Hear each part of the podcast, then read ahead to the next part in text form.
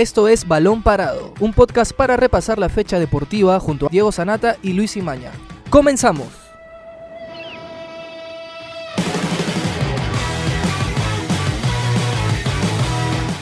Hola, ¿qué tal amigos? Bienvenidos a una nueva edición de Balón Parado desde casa. Mi nombre es Octavio Romero.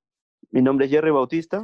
Y yo, Diego Sanata, y hoy vamos a hablar sobre Mario Salas porque ya hay una buena noticia para los hinchas íntimos porque el técnico chileno ya tiene fecha de ingreso a nuestro país, que es lo que muchos aficionados del cuadro blanquiazul estaban esperando, y vamos a analizar su llegada y también si es que su idea de juego va a calar rápidamente en los futbolistas. Igualmente quiero dejar la pregunta a nuestros seguidores que están en estos momentos conectados si creen que con Mario Salas Alianza Lima va a llegar a la final y va a campeonar, que es para el, el motivo principal por el cual lo han contratado y antes de entrar al tema, quería darle también la bienvenida a ustedes, Octavio, Jerry. ¿Cómo están muchachos? Y quería comenzar porque uno de los dos me confirme, ¿cuándo llega Mario Salas al Perú? Sí, bueno, Diego, ¿qué tal también a todos nuestros oyentes? Se ha confirmado que Mario Salas va a estar llegando este jueves a las 8 de la mañana. Va a estar aterrizando en suelo peruano casi un mes después de que se haya confirmado su contratación por el equipo blanquiazul tras la salida de Pablo Benguechea, el entrenador chileno por fin llega a tierras peruanas, pero con el detalle de que todavía no va a poder dirigir presencialmente los entrenamientos del club. Sí, bueno, ¿qué tal eh, compañeros Jerry Diego? Así es, ¿no? El, el, el, uno de los integrantes de, del Fondo Blanquiazul confirmó esta noticia en una entrevista radial. Eh, y claro, ahora Mario Salas por fin va a llegar a nuestro país. Finalmente se logró gestionar este vuelo humanitario. El senador chileno eh, ya tenga presencia aquí en nuestra capital y pueda asumir eh, el cargo de entrenador de Alianza Lima. Pero todavía hay que tener un poco de paciencia porque como mandan las normas y las medidas de seguridad, el chileno va a tener que pasar 15 días de cuarentena, ¿no?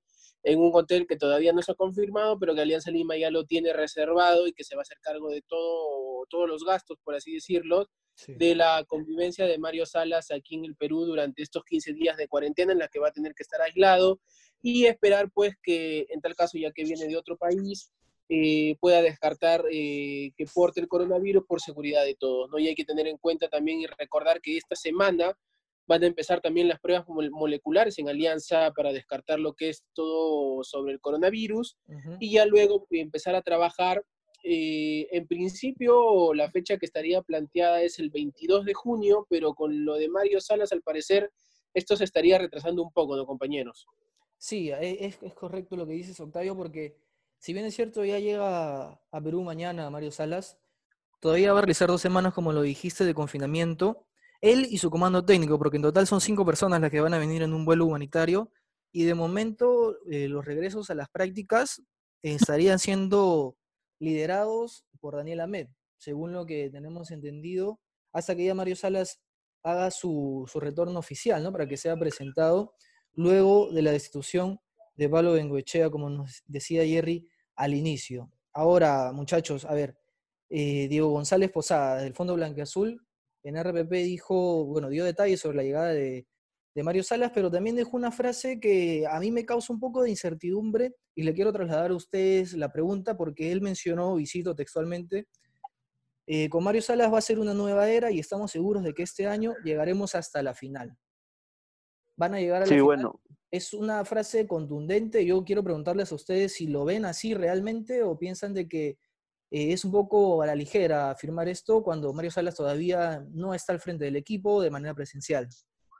y pareciera, Jerry, pareciera que Alianza no ha llegado a la final desde hace cinco años. O sea, creo que se olvidó de las finales que perdió, cierto, pero que sí consiguió Pablo Bencochea, ¿no? Y que le dio la clasificación a la Copa Libertadores y además ese, ese, ese buen momento económico al club de Alianza Lima por los ingresos de Comebol. Exactamente. Y creo que se están, bueno, ya están viendo lo que va a ser el nuevo estilo con, de Alianza Lima con Mario Salas, porque las características del entrenador proponen un nuevo juego, ¿no?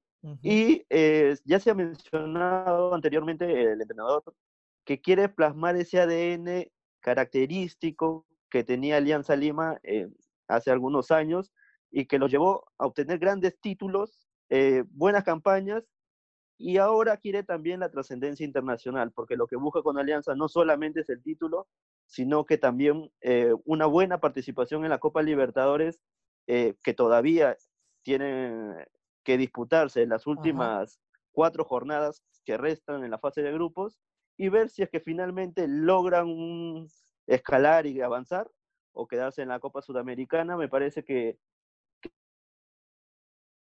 el título por el depende también de los torneos cortos, ¿no? Tal vez la apertura esté un poco complicado en este momento, pero en el clausura va a ser otro camino. El clausura va a depender de cada equipo.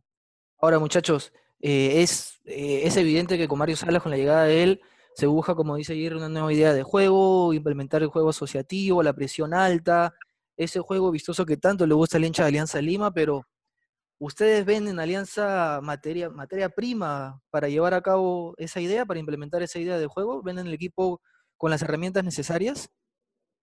A ver, eh, un poquito para, para, cerrar ya lo que, lo, que comentaste hace ratito sobre el estilo. Yo creo que todos los entrenadores, incluso hasta Sanguinetti, llegó al Perú diciendo de que va a jugar y va a respetar el estilo de Alianza Lima. Yo creo que es un, a ver, yo no quiero ser eh, irrespetuoso con Mario Salas, pero creo que ya es un verso repetido en, el caso de los entrenadores eh, que llegan a Alianza Lima y más de los dirigentes, ¿no? Que creo que han tenido ahí un poco de diferencias, se nota, ¿no? Con Pablo Benguechea y este, se, olvidan un poco de lo que consiguió, fuera del estilo que guste o no, ¿no? Pero yo creo que es, es un verso repetido y que al final va a depender si ganas o no. O sea, si Mario Sala en las últimas cinco fechas necesita resultados, va, a cambiar. Y si tiene que cambiar va a hacer. O sea, Sí, sí, sí. A eso, a eso quería llegar, Octavio, porque Mario Salas puede venir acá e implementar su idea y decir, quiero jugar así, asá, de esta manera, y lo puede, puede morir en su ley, ¿no? Intentándolo. Pero si es que, a ver, en las primeras cinco jornadas no se dan los resultados, la gente, el público y hasta la dirigencia se va a poner nervioso o no. Pasa acá, pasa en cualquier parte del mundo. Y además hay que recordar, o sea, la gente se queda con ese buen paladar del cristal de Salas con el que terminó prácticamente arrollando Alianza en la final del 2018, pero no empezó así, o sea, esa máquina que, finalmente terminó siendo cristal no inició así, así que yo creo que en los, en los hinchas de Alianza Lima van a tener que tener un poco de paciencia y además, a ver, poniendo un poco en claro los jugadores que tenía ese cristal. Gabriel Costa, por ejemplo, un extremo por la derecha, yo no sé si Alianza lo tenga. Bueno, lo tenía, Condesa, pero ya me, hubiera, gustado verlo de esa con Salas. ¿ah? Exacto. Por ahí podría ser Oslin Mora, que tiene también buenas características y podría subir un poco y tener un poco más de confianza.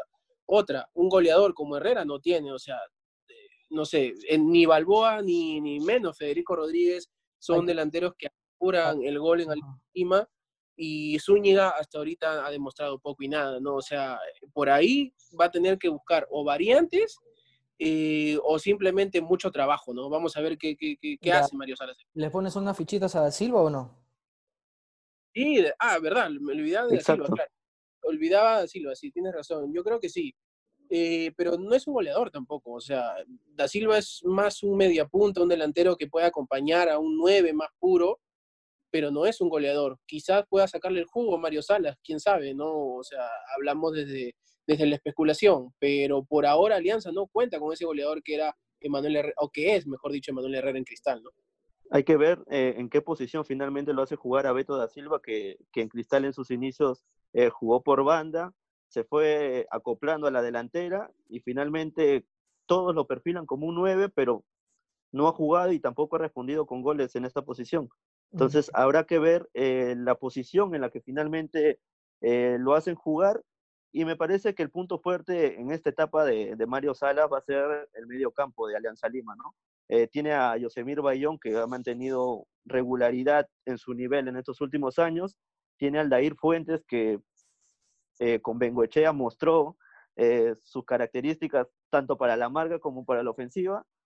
Y creo que ahí va a ser el punto, el punto fuerte de Alianza Lima en lo que resta de, la temporada, con el detalle de que todos los equipos van a venir eh, sin jugar mucho tiempo, así que no vamos a ver la mayor expresión de fútbol ni de Alianza Lima, ni tal vez de los demás equipos, sí tal vez en otros que se conocen mejor que actualmente el plantel Blanca Azul, y habrá que ver si es que funciona el plan de Mario Salas y si es que la directiva está buscando un plan a largo plazo o buscar el título directamente en esta temporada. Ahora, eh, como Octavio tú mencionabas que el público, los aficionados siguen en la mente todavía lo que hizo Salas con Cristal. Hay que recordar que Salas en Cristal hizo pretemporada, tuvo tiempo de trabajo y ahora está contra reloj, porque si bien ya llega a Perú mañana, va a estar dos semanas de confinamiento, recién en los primeros días de julio se va a sumar al equipo y ya el campeonato empieza en teoría a fines de julio. Es decir, eh, tiene que conocer a los jugadores, ver cuáles son de su agrado. Va a tener como, en teoría, en general un mes, ¿no? Si no me equivoco. O un poquito menos por ahí. Sí, con el equipo. Y tampoco es esa magia, creo, ¿no, Mario Salas? Hay que ver cómo trabaja contra el reloj. Y eso también repercute un poco en lo que él tiene en mente, ¿no? Y, también hay que recordar que no viene de un buen paso, ¿no? O sea, eh, se fue de Cristal siendo recontra campeón, eh, llegando a Colo Colo, que es un grande de Chile, y este, no le fue bien, o sea, si bien es cierto, peleó y clasificó incluso a copas internacionales, terminó, terminó saliendo un poco por la puerta falsa, ¿no? Y por ahí eso eh, genera dudas, ¿no? Nadie le quita la calidad de técnico que es, pero además también vuelve a un país donde le fue muy bien y tiene, yo creo, eh, muy aparte de que Cristal, eh, eh, como, como dije hace un momento, le ganó recontra bien Alianza en esa final, los hinchas de Alianza Lima han visto con buenos ojos el fichaje de, Mario Salas, ¿no? Porque se han emocionado un poco por el estilo y, todo eso que, que podría implantarle Mario Salas al equipo blanquiazul pero como dices, este, Diego, nadie, ni Guardiola es mago y en un mes no vamos a ver a, esa alianza funcionando como el equipo que todos creemos, ¿no? Yo creo que va a tener que, buscar caminos rápidos, vías rápidas para poder acoplar un equipo que además viene con un ambiente y una interna un poco enrarecida por no solamente por los casos de Deza y de Gómez, que todavía no se sabe, bueno, ya, ya se sabe que hubo una sanción económica, pero de todas maneras no hay un buen presente con él. y aparte de que está en, una suspensión perfecta, este, porque no ha arreglado lo, del descuento de sus salarios durante esta, durante esta pandemia del coronavirus, ¿no? Por eso que ahí va a tener que, ver otras cosas también, Salas, no solo lo, lo futbolístico. Y un detalle también a tener en cuenta es que justo estamos hablando de que los partidos van a ser eh, los que lleven al equipo de Mario Salas a cohesionar ese estilo que pretende imponer. Y creo que jugar solamente el torneo en Lima va a ser favorable, no solo porque evitas eh, los partidos en altura, sino que también te ahorra tiempo de viaje. Esos días o ese día que puedes perder eh, viajando a cualquier ciudad, te puedes dedicar a plantear tu estrategia, a seguir trabajando con, individualmente y colectivamente con, con tus eh, con tus jugadores y eh, seguir eh, puliendo tu estilo, ¿no? Y creo que va a ser un punto a favor y también vamos a ver si es que logra imponerse tanto en todos los partidos porque los equipos de, Mario Sala son físicamente o necesitan mucho físico, ¿no? tanto para la marca, para la presión y para el juego rápido que siempre tienen en el ataque. Sí, a ver, me gustaría resaltar ese, ese detalle que ha dicho Jerry sobre los partidos que van a ser únicamente en Lima porque en teoría debería beneficiar a los equipos de la capital. Tal cual lo ha dicho Jerry, Alianza es uno de ellos, así que vamos a ver cómo se desarrollan las cosas en el conjunto íntimo. Pero ahora ya cambiando un poquito de tema, yendo, dejando el continente también de Sudamérica, yendo un poco a Europa, Bayern Múnich consiguió su octava Bundesliga consecutiva, derrotando 1-0 al Verde Bremen de Claudio Pizarro, que reapareció, de hecho sea de paso después de varias semanas por una lesión.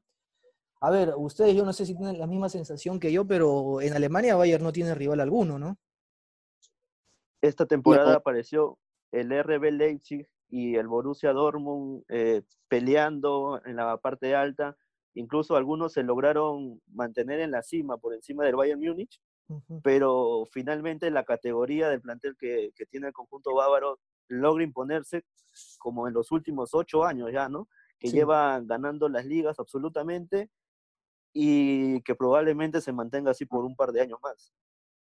Sí, sí, yo este, justo ayer conversaba con, un amigo y le decía, salvo alguna excepción, el Bayern va a seguir siendo campeón en Alemania hasta el 2050, o sea, no tiene absolutamente ningún rival, o sea, eh, como mencionaba ayer, ¿no? el Leipzig incluso terminó siendo campeón de invierno en la Bundesliga, en, un, en un, mal arranque del, del, Bayern con, con Kovac. Sí. sí, exacto, que bueno, terminó saliendo.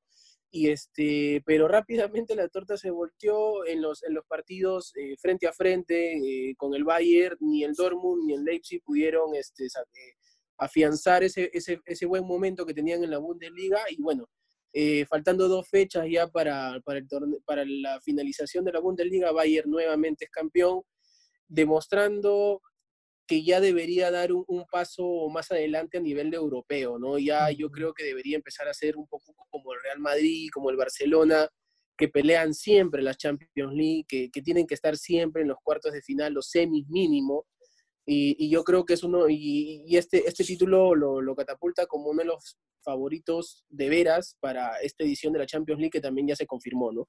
A ver, y ese de... Dale, dale, termina, termina.